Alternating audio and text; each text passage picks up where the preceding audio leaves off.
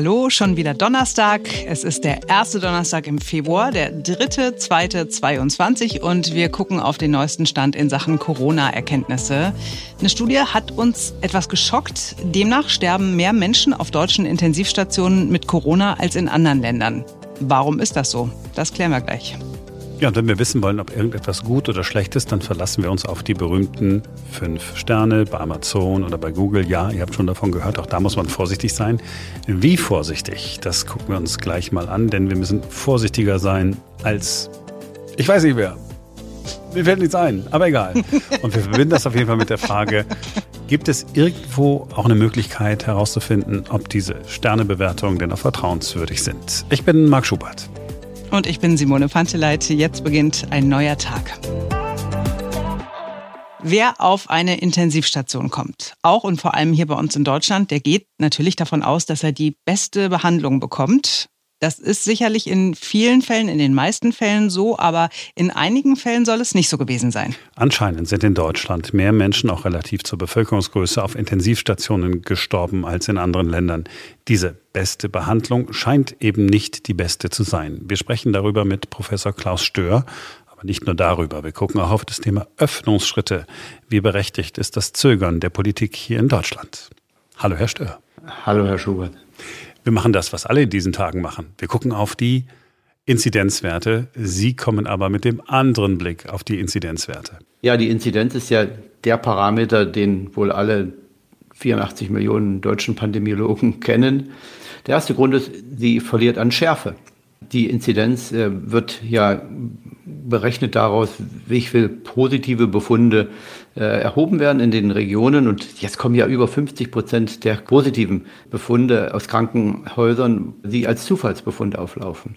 Äh, ungenau und unscharf auch deswegen, weil natürlich unterschiedlich getestet wird. In vielen Schulen wird dreimal pro Woche getestet. Also kein Kind kommt, entkommt ohne äh, das kleinste bisschen Antigen auf, äh, in der Nase oder im Mund, äh, während man andere Lebensbereiche gar nicht testet. Also das sind überproportional Fälle, die man in der einen Bevölkerungsgruppe findet und der anderen nicht. Man mehr testen würde oder weniger, würde sich also dieses gesamte Bild extrem in die eine oder andere Richtung verschieben. Und der weitere Grund ist der, dass man diese Inzidenzwerte gar nicht mehr zur Bekämpfungsentscheidung verwendet. Denn die Hospitalisierung ist ja das, was eigentlich die Maßnahmen antreibt. Also wir haben einen Parameter, der schlecht sich messen lässt, immer ungenauer wird, eigentlich für die Bekämpfung gar nicht verwendet wird aber trotzdem immer noch offensichtlich favorisiert. Statistisch, wissenschaftlich kann man das sicherlich weiterheben, äh, aber er muss eigentlich jetzt auch raus aus den Medien. Wir müssen den Menschen auch helfen, das Risiko, das für sie selbst vorliegt und für ihre Nächsten besser einzuschätzen.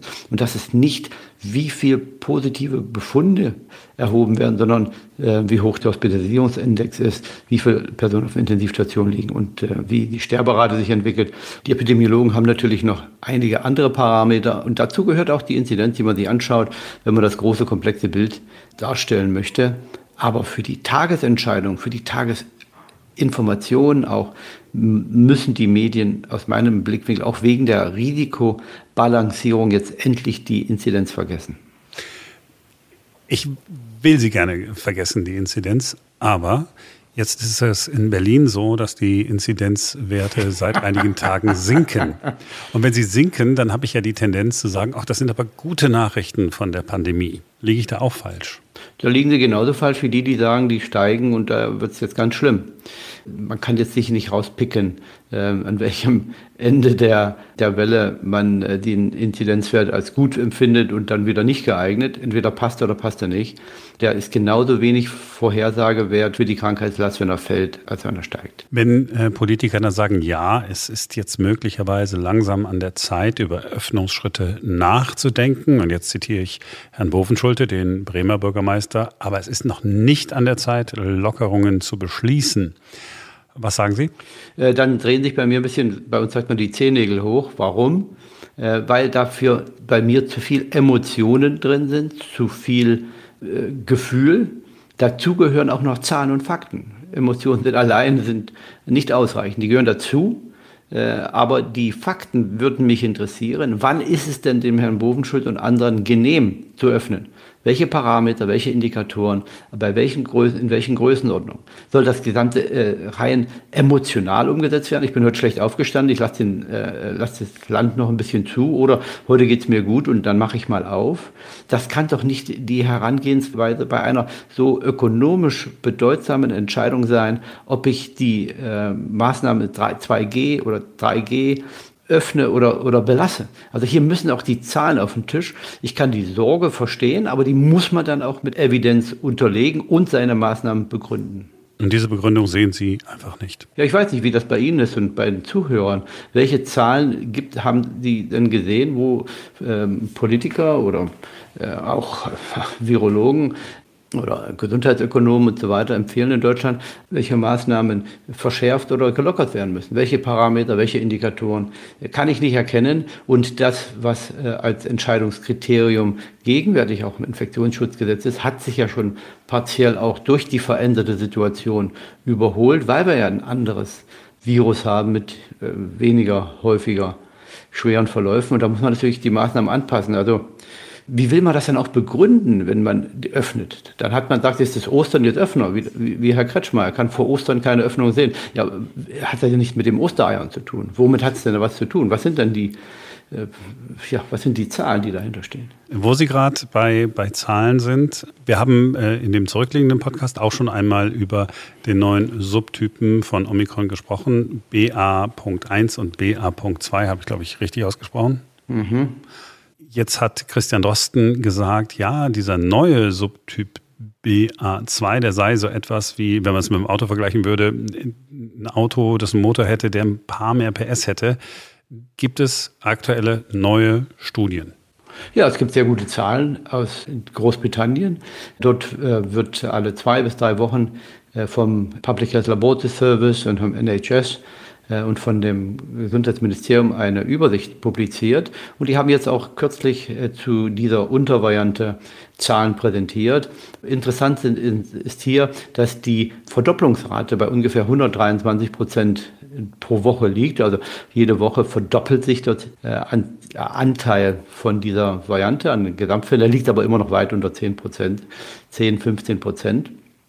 Äh, interessant ist auch, dass die sekundäre Attackrate, also diese, wie häufig steckt eine Person äh, jemand anders an, die liegt bei äh, Omikron original bei ungefähr 10 Prozent äh, und bei der Untervariante bei 13 Prozent. Also wenn 100 Personen infiziert sind, infizieren die normalerweise eben 10 Prozent dazu und bei der äh, Untervariante dann noch gibt es 13 Prozent. Also leicht erhöhte oder signifikant erhöhte äh, Übertragungsfähigkeit, aber keine Hinweise darauf, dass äh, andere Krankheitsverläufe auftreten würden. Also das deutet alles in die richtige evolutionäre Richtung, Anpassung an den Menschen, höhere Übertragungsfähigkeit, vielleicht auch längere Ausscheidung als Grundlage dafür, kürzere Inkubationszeit, da gibt es noch keine Zahlen.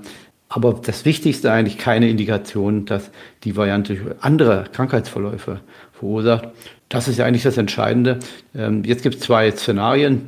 Die, Variante wird auch dominant werden. Omikron A verdrängen und jetzt kommt Omikron 2. Äh, das wäre nicht äh, schlecht für äh, alle, weil letztendlich dann die Schritte in Pandemie äh, zum Pandemieende schneller verlaufen würden. Natürlich muss man schauen, ob die Hospitalisierungsrate jetzt hier Größenordnung nimmt, wo man vielleicht wieder gegensteuern müsste. Ich kann mir das nicht vorstellen.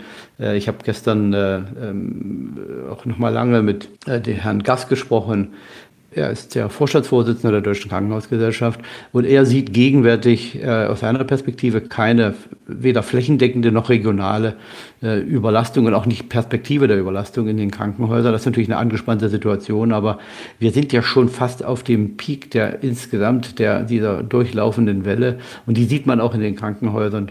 Äh, deswegen wird Omikron Untervariante, wenn sie dann kommen sollte und wenn sie dominant werden sollte, auch keinen großen Unterschied dann wohl mehr machen. Wir kommen zu einem ja, anderen Thema, das Ihnen aufgefallen ist. Sie haben es auch äh, bei Twitter schon geteilt.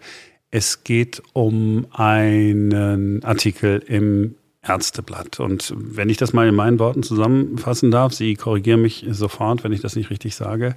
Es ist so, dass in Deutschland vergleichsweise mehr Menschen auf Intensivstationen sterben als in anderen Ländern. Habe ich das so richtig vereinfacht? Ja, äh, man könnte noch hinzufügen, also dass Deutschland erstmal eine sehr große Anzahl an äh, Intensivbetten hat, auch bepflegbaren und äh, Intensivbetten.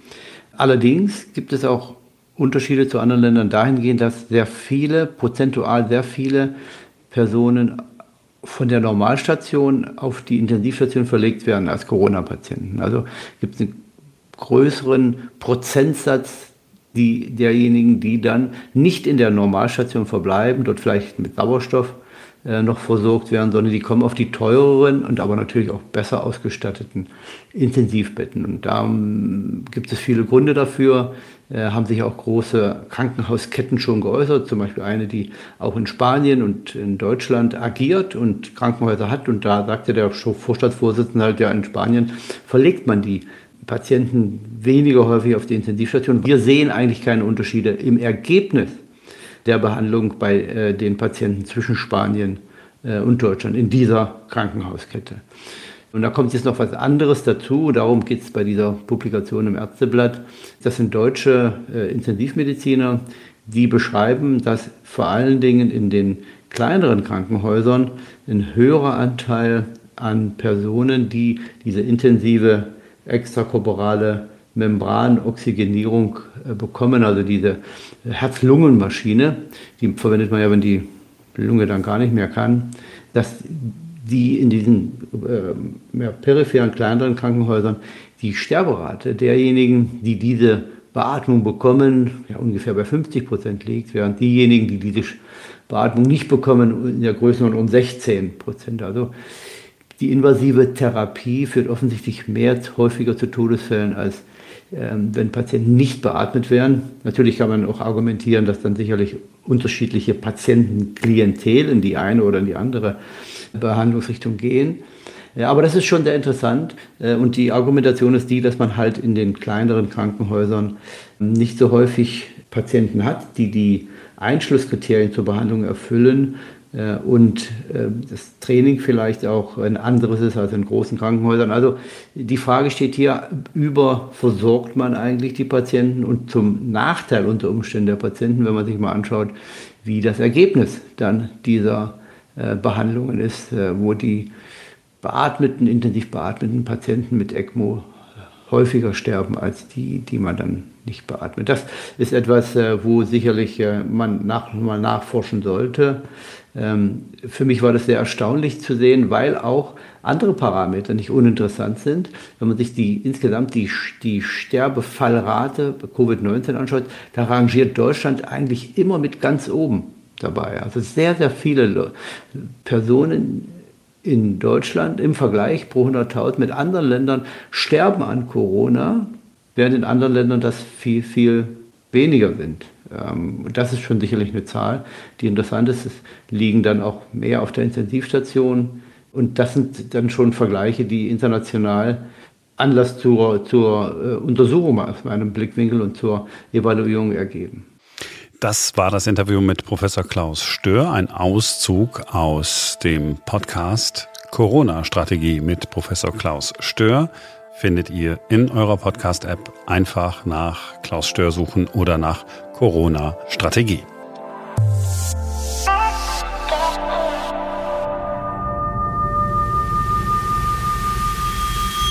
Sterne. Funkelnde Sterne, leuchtende Sterne. Sterne sind für Menschen immer nur schön. Nach den Sternen greifen heißt ganz nach oben zu wollen. Sternschnuppen lassen Wünsche in Erfüllung gehen. Weihnachten ohne Sterne ist für die meisten Menschen nur halb so schön, wenn sie denn Frauen sind. Boah, Klischee, ey. Ja, es tut mir leid, ich beobachte es immer nur an dir. Ja, und diese Liebe zu den Sternen, äh, die wird uns vielleicht das eine oder andere Mal zum Verhängnis. Denn wenn wir Sterne sehen, also nicht, wenn wir uns den Kopf gestoßen haben, wenn wir irgendwo tatsächlich Sterne sehen, dann wissen wir, hier ist es schön.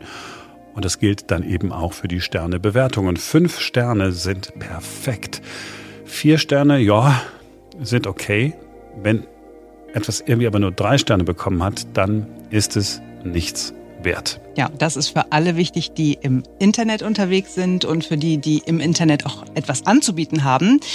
Wenn du eine Dienstleistung, ein Hotel oder ein Produkt anbietest, das gerade mal drei Sterne bekommen hat, also das ist wirklich schlecht, da kannst du eigentlich einpacken. Also ist natürlich das Bemühen groß, fünf Sterne zu bekommen. Und da ist es auch nicht so wichtig, äh, zumindest dem einen oder anderen, ob diese fünf Sterne wirklich verdient sind. Man kann sich die fünf Sterne einfach kaufen, wenn man will.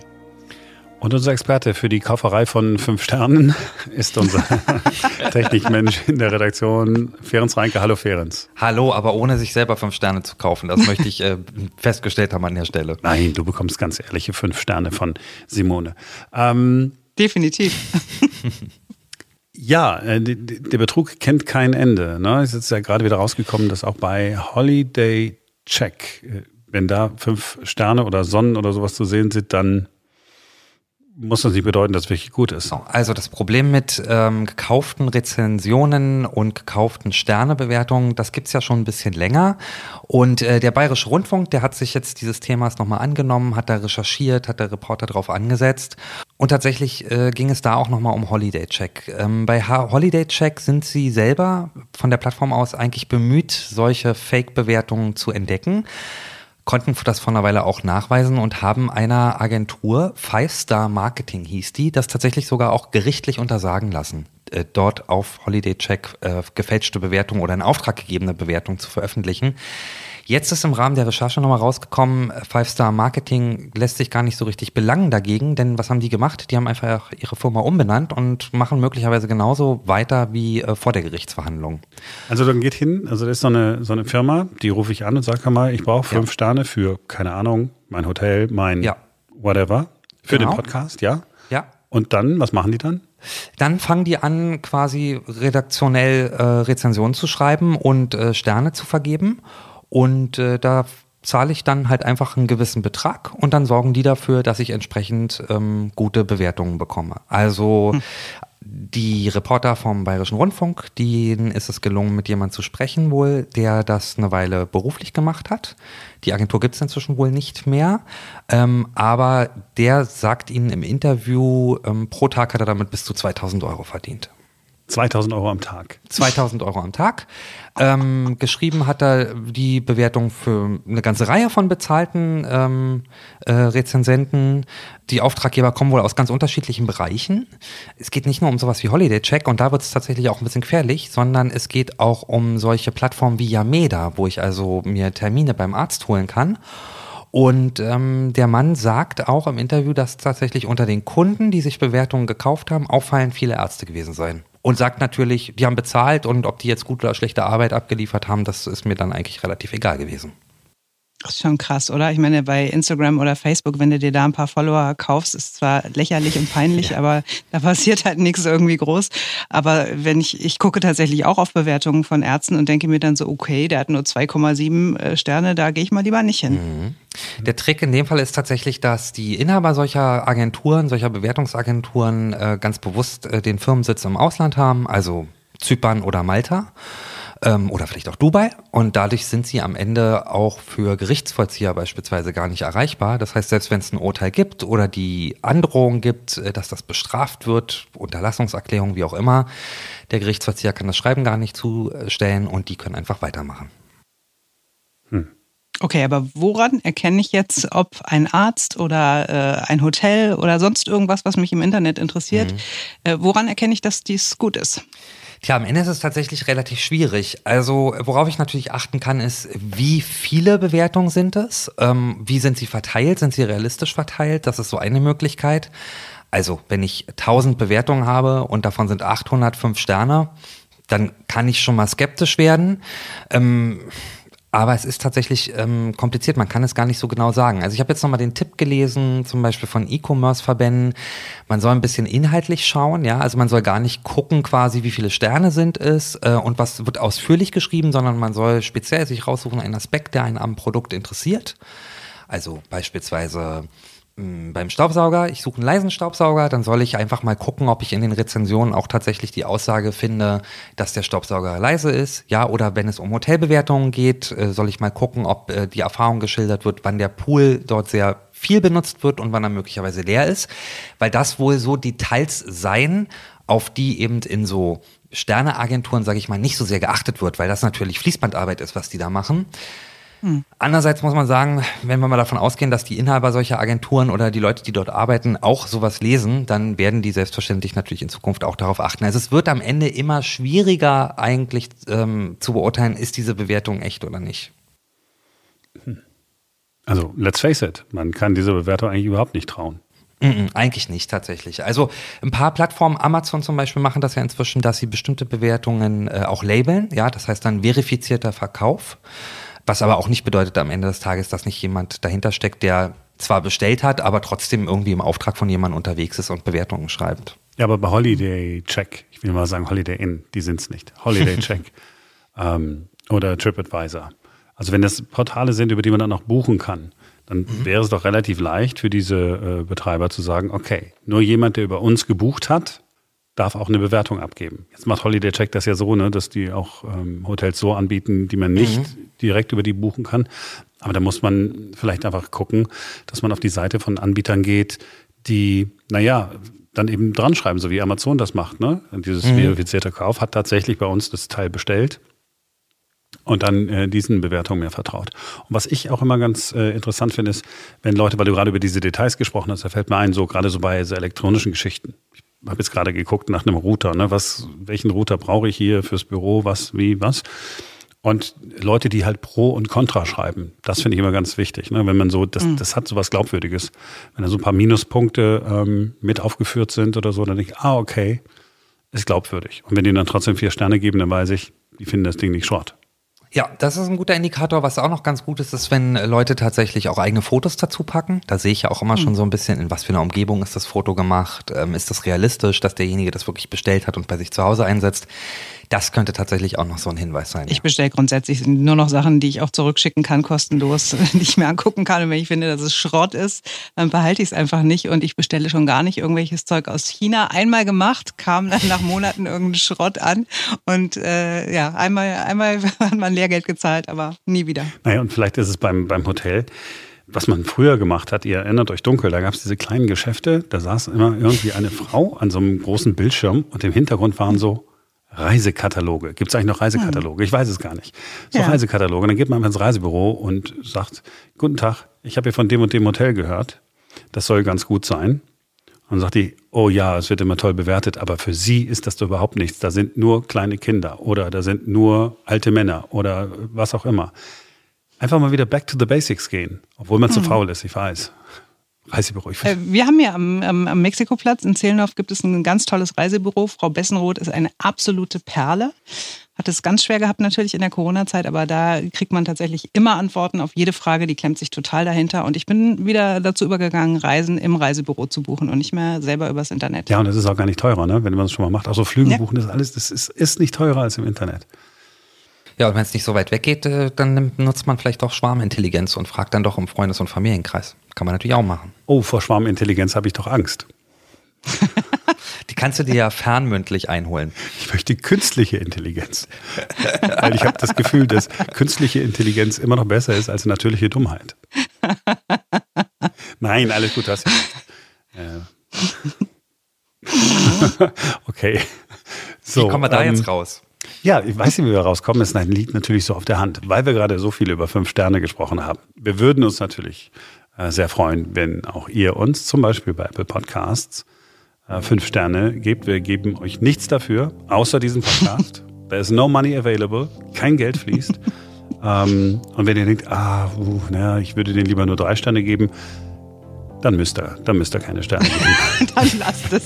Dann schreibt uns lieber eine E-Mail, was ihr alles kacke findet. Genau. Und dann können wir noch ein bisschen an uns arbeiten. Und vielleicht wird es ja morgen dann besser, denn dann ist wieder ein neuer Tag. Bis dahin. Ciao.